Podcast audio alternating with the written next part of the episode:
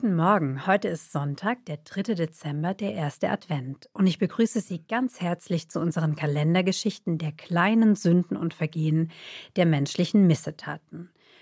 Ursula, in deinen Kalendergeschichten lernen wir die Menschen und das, was sie auszeichnet, ganz besonders gut kennen. Heute sprechen wir über einen Fall, für den wir vielleicht einmal die Stimmung klar machen müssen, zu der sie spielt. Und wir müssen zwei Dinge sagen. Zum einen ist die Geschichte, die wir heute erzählen, die einzige Geschichte in unserem Adventskalender, in dem auch körperliche Gewalt eine Rolle spielt, am Ende der Geschichte. Mhm. Und zum anderen würde ich gerne einmal mit dir über das Klima reden, mhm. das in Deutschland war im Sommer 1992 in Rostock. Da hat es sich ein furchtbarer Anschlag ereignet, ein Asylbewerberheim brannte. Mhm. Die Stadt, das ganze Land war total aufgeheizt und du bist als Reporterin nach Rostock gefahren, oder? Ja, aber nicht im Sommer, mhm. ähm, sondern ein paar Monate später. Was da geschehen ist, ich weiß nicht, also ich glaube, unsere Zuhörerinnen und Zuhörer müssten schon 50 Jahre alt sein, um sich selber noch dran zu erinnern, mhm. weil es sind 31 Jahre, die das alles zurückliegt. Es ging ein unglaublicher Schock damals durch die deutsche Öffentlichkeit. Man kann sich vielleicht noch erinnern an das Bild eines Hochhauses mhm. ähm, in Rostock-Lichtenhagen, in diesem Stadtteil. In diesem Hochhaus wohnten sowohl Asylbewerber als auch vietnamesische Vertragsarbeiter aus der DDR-Zeit. Und es gab schon nächtelang Proteste vor dem Haus gegen deren Anwesenheit. Es waren auch viel zu viele da, also es waren auch schlimme Zustände insgesamt. Und das heizte sich zu einer Mob-Stimmung auf. Anders kann man nicht sagen. Also der Staat hat sich nicht gekümmert um die Leute, die gekommen sind. Zu wenig gekümmert, genau. Oder ja. zu wenig gekümmert. Ja. Und es gab vor allem von Skins, muss man sagen. Ja. Oder das war doch diese Zeit, wo sie mit Springerstiefeln genau. durch die Straßen gezogen sind. Glatze, genau. Dieser Typus wurde äh, plötzlich auch als ähm, gefährlich äh, mhm. äh, betrachtet, mhm. ähm, auch also rechts und rechtsextrem. Und da gab es eine Gruppe, von denen ging dann der Brandanschlag aus. Das ganze man kann, muss was sagen, Pogrom zog sich vom 22. bis zum 25. August und in der letzten Nacht haben die brennende Molotow-Cocktails in dieses Haus geworfen, das sich auch entzündet hat, mehrere Stockwerke. Es waren aber noch gab zwei Dutzend Bewohner drin, die sich dann mit Sozialarbeitern über das Dach nur retten konnten in ein anderes Haus. Und die Bilder, man sah eben nicht nur ein paar Rechte mit Springerstiefeln da stehen, sondern wirklich Hunderte von Bewohnern der Stadt, die gegen dieses Haus waren. Das war das Schreckliche. Es hat jetzt mit unserer Geschichte atmosphärisch, da hast du völlig recht zu tun, obwohl der Vorfall, der Rolf Süter betraf, um seinen Namen schon mal zu nennen, hat sich Anfang August abgespielt. Mhm. Ja? Und der Brandanschlag war später. Der Brandanschlag war dann drei Wochen später, aber die Stimmung und die Protagonisten, die mhm. Springerstiefelleute, das waren dieselben. Was für ein Mensch war oder ist Rolf Süter zu dem Zeitpunkt, zu dem du ihn kennengelernt hast, um jetzt seine Geschichte zu genau. erzählen? Ich habe Rolf Süter fünf Monate später gesehen im Rostocker Gerichtssaal. Da war er Opferzeuge. Ein eher kleiner Mann, kleindrahtig, sehr schnell, auffallend äh, wache, flinke Augen, eigentlich selbstbewusst. So hat er auch sehr klar seine Geschichte vorgetragen. Das war die Geschichte eines Familienvaters, eines Rostockers, verheiratet, zwei halbwüchsige Kinder, dem nach dem Ende der DDR der Boden weggezogen wurde. Mhm. Berufliche, existenzielle Boden. Er war bis dahin Gabelstapler in der Neptunwerft die wird in zwei Wochen nochmal auftauchen. Da sprechen wir nochmal drüber. Ja, die, ja. Ist, die ist wichtig, genau.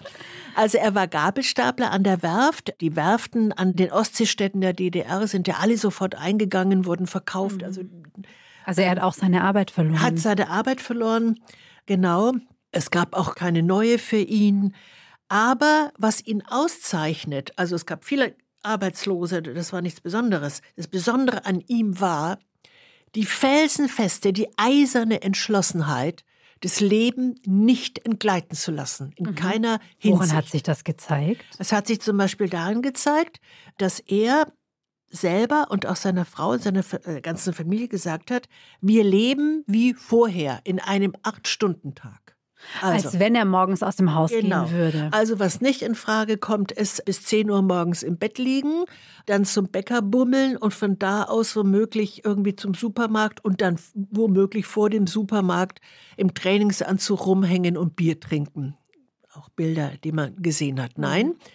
Acht Stunden am Tag wird gearbeitet. Wenn nicht in einem bezahlten Job, dann eben mit was anderem. Was hat er denn gearbeitet? Er war ein, er war ein sehr, sehr geschickter Handwerker.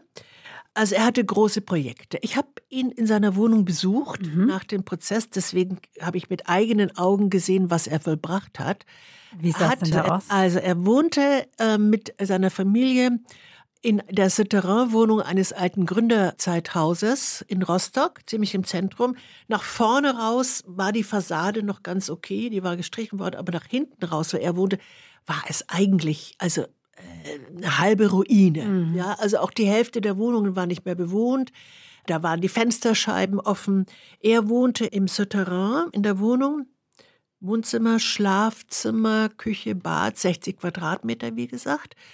Und da kam Feuchtigkeit hinein. Mhm, ja, also von außen. Von außen. Er fühlte sich, er fühlte die Feuchtigkeit in die Wohnung kommen. Und es gab ihm das Bild, man liegt klamm im Bett. Also das ist schon der Anfang vom Ende. Und so hat er die gesamte Wohnung innen mit Holz ausgekleidet. Ah, sich eine Wohnung in der Wohnung gebaut. Ja, man könnte fast sagen, ein Haus in der Wohnung. Also er hat nicht nur, nicht nur die Wände mit Holz verkleidet, sondern auch die Decken Mhm. Die Böden, alles mit Holz. Also wie, wie, wie ein Kasten. Na, naja, die saßen im Grunde wie so eine, wie eine Zigarrenschachtel. Wahnsinn. Ja? Aber was ihn befriedigt hat, war nicht nur die Vorstellung, dass sozusagen die Feuchtigkeit auch als Metapher, mhm. die Kälte, die soziale Kälte abgehalten wird, nach drinnen zu kommen, sondern dass natürlich die Heizkosten sich enorm verringern. Das hat er ausgerechnet. Aber es klingt schon beengt. Beengt, aber sagen wir mal, wenn Wie jemand, der sich einzimmert, der einzimmert, das, was er hat, bewahren möchte. Ja, aber äh, die Wohnung war sehr aufgeräumt, sehr gut geputzt und auch ganz liebevoll eingerichtet. Zum Beispiel, was er auch gemacht hat in seinem in Anführungsstrichen simulierten Acht-Stunden-Tag. Er hat fünf Tabletts hergestellt aus Holz, immer kleiner, also ein ganz großes, riesiges, zwei mittelgroße und ein ganz kleines. Die so ineinander passen. Ineinander passt, genau. Und auf dem ganz kleinen hat er ähm, damals, wir saßen auf der Couch und hat er auf den Couchtisch dieses kleine Tablett gestellt. Da passte genau eine Tasse Kaffee, Milchkännchen und Zucker drauf. Mhm. Und solche Sachen, dass es ordentlich aussieht und ordentlich ist. Dass die Kinder nicht vor dem Abend Fernseh schauen, dass man überhaupt nicht vor dem Fernsehen rumlungert. Das war ihm wichtig.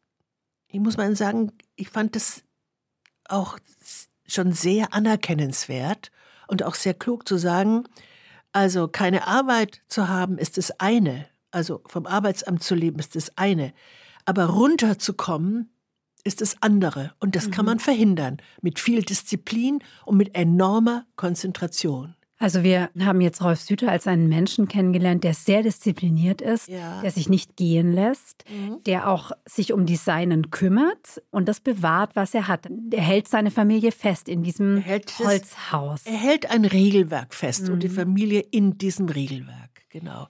Wie ist es dazu gekommen, dass er als Zeuge vor Gericht stand, wo du ihn gesehen hast? Anne, ich möchte noch eins dazu sagen. Ja. Also man darf ihn sich aber jetzt nicht als so einen übernormativen, strengen Pedanten vorstellen. Mhm. Er hatte ähm, eher auch was Witziges und äh, ja, also mhm. es machte ihm Spaß. Also diese Überlebenstricks sich auszudenken, wie zum Beispiel Wohnung auskleiden, das machte ihm Freude. Ah, wie jemand, der ja? sozusagen gegen alle Widerstände ja. noch dem Leben was abtrotzt. Genau, genau. Es hatte was gutmütig Schlaubergerhaftes mhm. auch. Ja, so, ah, wie kann man es machen, wie kriegt man es hin? Also er war kein ähm, kein Untertantyp, kein strenger Böse. Aber er musste natürlich auch mit Geld wahnsinnig haushalten. Mhm. Das hat er auch getan.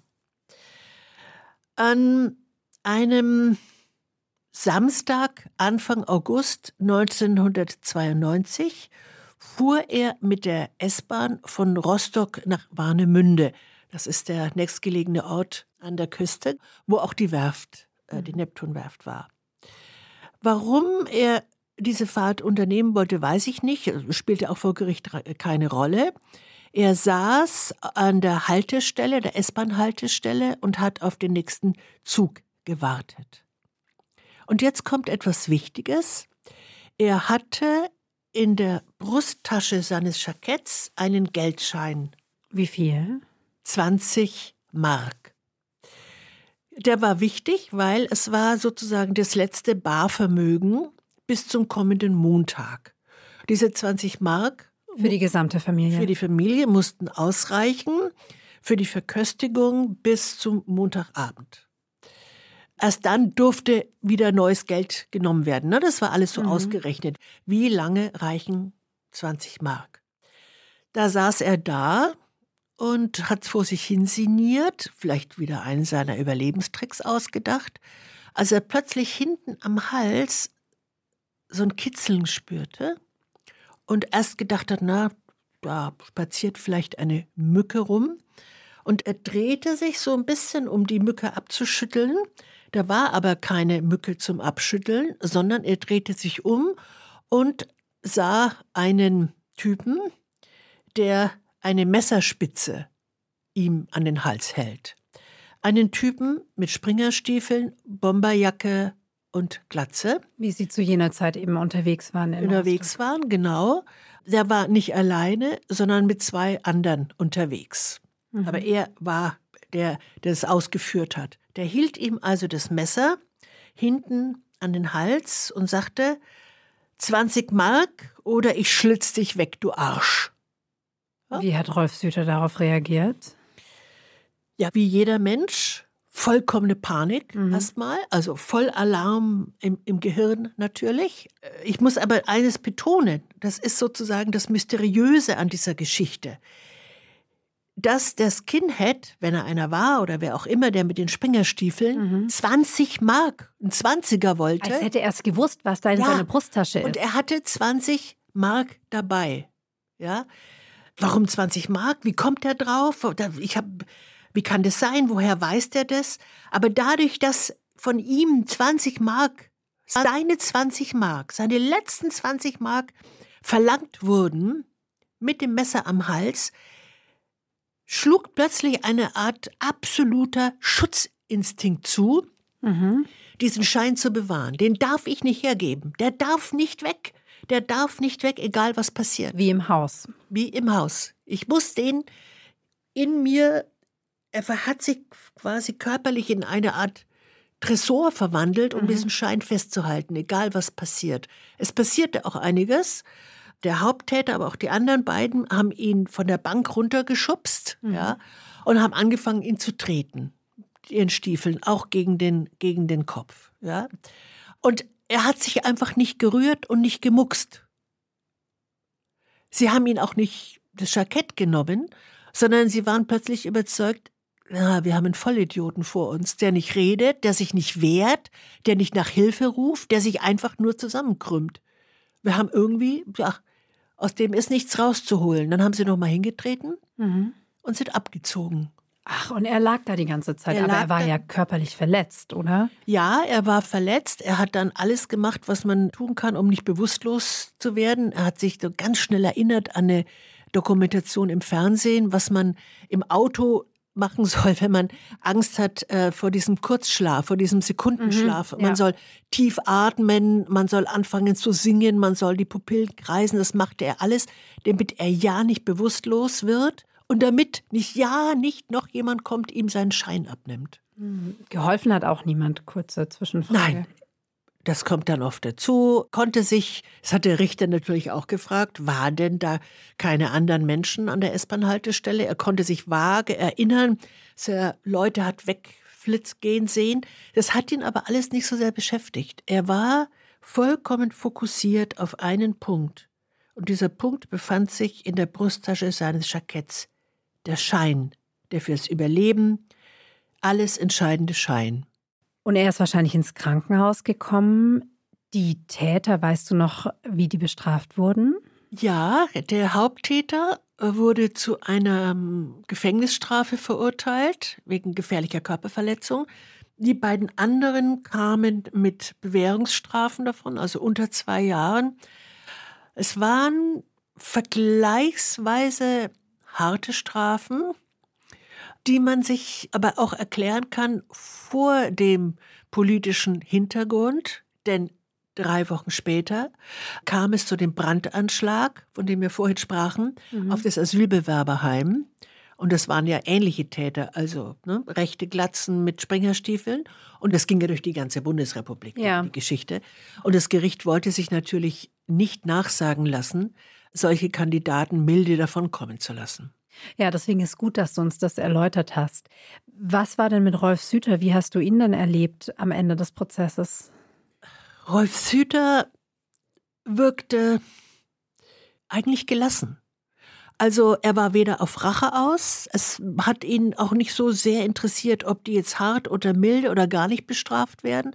Es hat ihn auch wenig interessiert, wer das eigentlich ist, ob das irgendwie Skins sind oder Rechtsradikale oder so.